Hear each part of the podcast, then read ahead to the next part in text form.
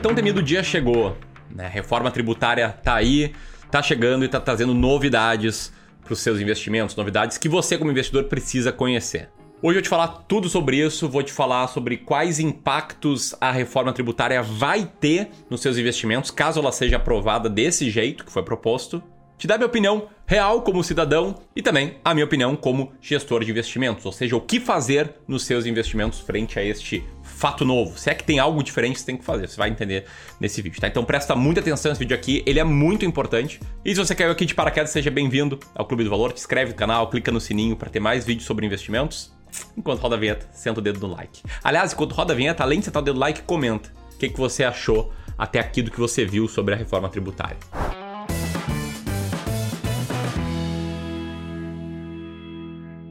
Então vamos lá, tá? O governo encaminhou à Câmara a proposta da segunda fase da reforma tributária, que mexe em várias coisas. Eu destaquei seis pontos que você precisa entender aqui, tá? O primeiro ponto, ele muda a faixa de isenção de imposto de renda de R$ 1.900 para mais ou menos R$ 2.500.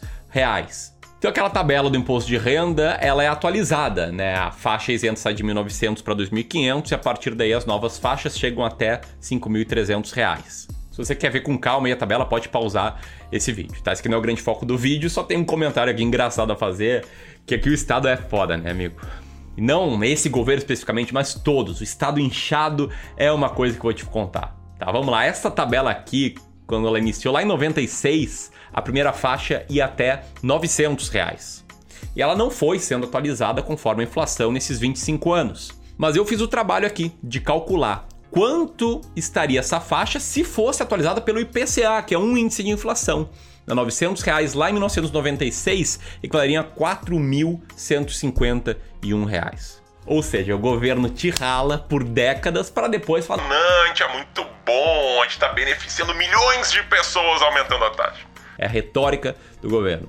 E para não ser injusto, tá? Publiquei isso aí no meu Instagram, Ramiro Gomes Ferreira, repostando o trabalho do Rafael Pasquarelli, que foi quem a primeira vez fez esse cálculo que me ligou, me chamou a atenção desse ponto. Mas vamos lá, o que mais essa proposta de reforma tributária traz? Ela traz a previsão do fim do juro sobre capital próprio, que de fato é uma bizarrice que só existe no Brasil, mas é uma forma que as empresas conseguem usar para distribuir parte do seu lucro tendo certos benefícios tributários. Isso aí não existe mais sendo aprovada a proposta desse jeito. Eu me lembro até nisso, na época da faculdade, que tinha um intercambista na minha turma de administração financeira e esse cara não conseguia entender o que era juros sobre capital próprio. De fato, é uma coisa bem essa cara do Brasil, uma coisa que só existe aqui. Mas vamos lá, que mais que teve? Terceiro ponto, tá? A unificação de tributos sobre fundos em 15 e aqui tem um ponto sensível para o investidor de longo prazo, que isso aqui inclui também fundos imobiliários. Então, segundo essa proposta, dividendos de fundos imobiliários negociados em bolsa a partir de 2022 vão ser tributados em 15% e o imposto sobre ganho de capital sai de 20% sobre o lucro para 15%. O que eu acho muito ruim, né? Traz uma insegurança jurídica para o investidor que foi lá para os fundos imobiliários, sabendo que é uma forma boa de investir em imóveis, pagando menos imposto. Agora mudaram as regras e o cara foi pego com as calças na mão. E antes que você pense. Ah, Miro, você acha ruim só porque estão mexendo no seu, estão mexendo ali numa isenção de investimentos e tal. Cara, não é nada disso, tá? Não é porque é no meu, entre aspas, que nem as pessoas mandaram lá no Instagram.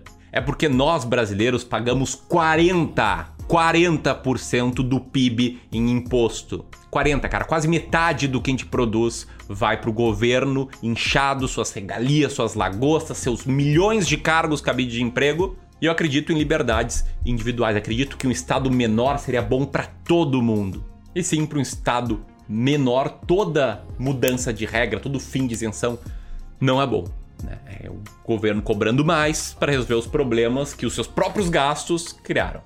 E mais, tá? Mexeram lá em todos os fundos de investimentos, mexeram nos fundos imobiliários, mantiveram a isenção de vários investimentos de renda fixa, como LCI, LCA, CRI, CRA, que se falava até que poderia ser tributado tempos atrás. Então tu tira a isenção de um lado, não tira do outro, e parece que o governo está querendo muito transformar de novo o Brasil no paraíso da renda fixa.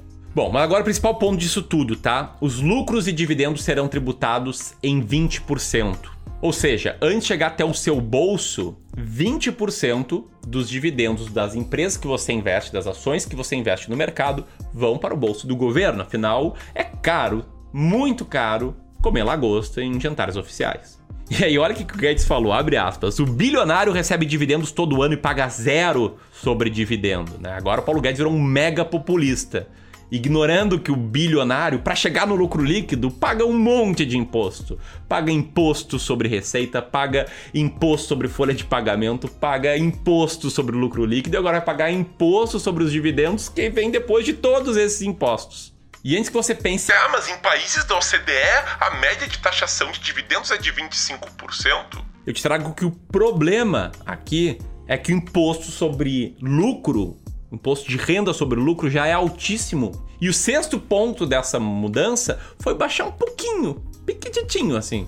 Atualmente, as empresas grandes pagam 34% de imposto de renda, que é 15% sobre o lucro, mais 10% sobre o lucro que exceder 20 mil reais por mês, que a maioria das empresas grandes excede bastante, mais 9% de contribuição social. Então, soma aí 10 mais 10, 15 mais 10 mais 9 dá 34%. Isso aí vai cair em 2023 para 29%. Então ele tira um pouquinho de um lado para botar uma paulada no outro lado. Eu tô falando aqui que a gente fica puto, né? Sempre que a gente vê o governo inchando mais e mais para ter mais gastança e nunca pensa em pensar em reforma administrativa, em reduzir regalia, né? Sempre a população toda pagando a conta. E aqui tem um ponto importante para falar, tá? Sobre imposto sobre dividendos e imposto de renda sobre empresas. Existe uma isenção de até 20 mil reais para micro e pequenas empresas, para não prejudicar o pequenininho cara ali. E tem um ponto muito importante que eu preciso falar aqui, é que muita gente estava achando que o investidor em ações se ele recebesse menos de 20 mil reais por mês ali de dividendos, ele seria isento. Não, investidor em ações não, tá? Essa isenção é para empresas que sejam micro e pequenas. Essas empresas não estão na bolsa, beleza? Então, as suas ações aí, Sanepar, uh, Taes, etc., vão sofrer essa tributação e você vai receber menos como investidor. Com isso, o governo prevê arrecadar 18,5 bilhões em 2022 e 54,9 bilhões em 2023. Arrecadação extra, o que mostra que a soma de tudo faz o governo receber muito mais. Afinal, alguém tem que financiar essas regalias. Buenas, o que, que houve com o mercado? No curto prazo, ele respondeu mal. O Ibovespa está caindo cerca de 2% nessa sexta-feira e o IFIX, o índice de fundos imobiliários, está caindo também 2%. Chegou a cair até mais, chegou a cair 3%, já recuperou um pouco. E aí, com isso, você pode estar tá puto que nem eu. Você pode estar tá pensando: caraca, mais uma vez o governo tá botando, jogando a conta para todo mundo, menos para eles. A reforma administrativa não tem. O governo tem a sacanagem de trazer como se fosse um grande feito que fez aumentar ali a tabela de imposto de renda, que na verdade é o mínimo que eles deveriam fazer já que eles não repuseram pela inflação nos últimos 25 anos. Deve estar tá pensando: caraca, agora sim que não vale a pena investir em fundos imobiliários, tão pouco em ações.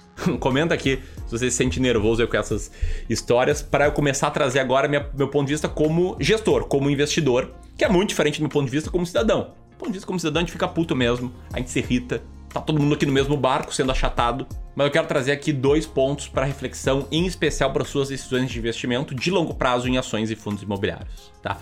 Primeiro, sobre ações. Ações são participações de empresas e empresas buscam gerar valor e transformar isso em lucro. E no longo prazo, elas conseguiram, como um todo, é claro que tiveram empresas que quebraram e outras que cresceram muito, mas como um todo, fazer isso muito bem, apesar dos pesares. Aqui no Brasil a gente já teve ditadura militar, a gente já teve hiperinflação, já teve Sarney, já teve FHC, Lula, Dilma. Teve muita coisa ruim que aconteceu no Brasil, até a história recente.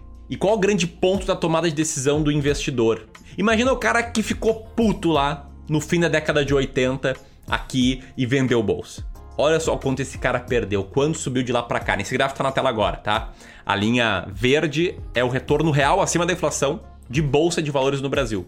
Imagina o cara ficou puto no período de hiperinflação e vendeu por aqui. Olha quanto esse cara perdeu.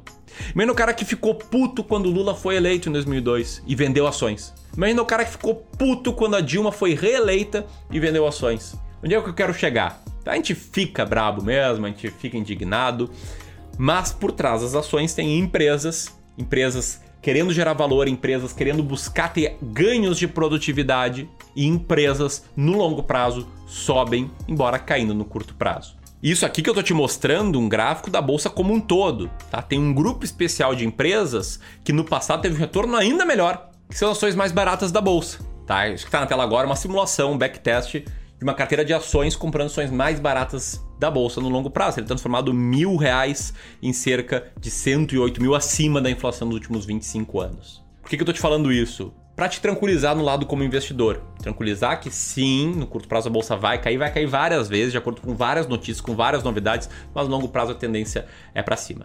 E se te interessa saber como selecionar boas ações para o longo prazo, vai rolar um evento que eu estou anunciando pela primeira vez aqui, primeira, em primeira mão, em breve, final de julho, chamado As Ações Mais Baratas da Bolsa. Vai ser um curso online e gratuito. Para quem tiver inscrito, você pode apertar aqui para se inscrever, que eu vou mostrar todo o meu método de seleção de ações. Esse evento vai preceder a abertura do meu curso completo de investimento em ações, o Descomplicando o Mercado de Ações. Então vai ter muito conteúdo gratuito, quem quiser além vai poder dar esse passo. Te convido para participar, apertando aqui, coloca teu nome, teu e-mail, você vai estar tá registrado, vai poder entrar no grupo de WhatsApp e receber vários materiais importantes sobre investimentos, beleza? E os fundos imobiliários, Ramiro?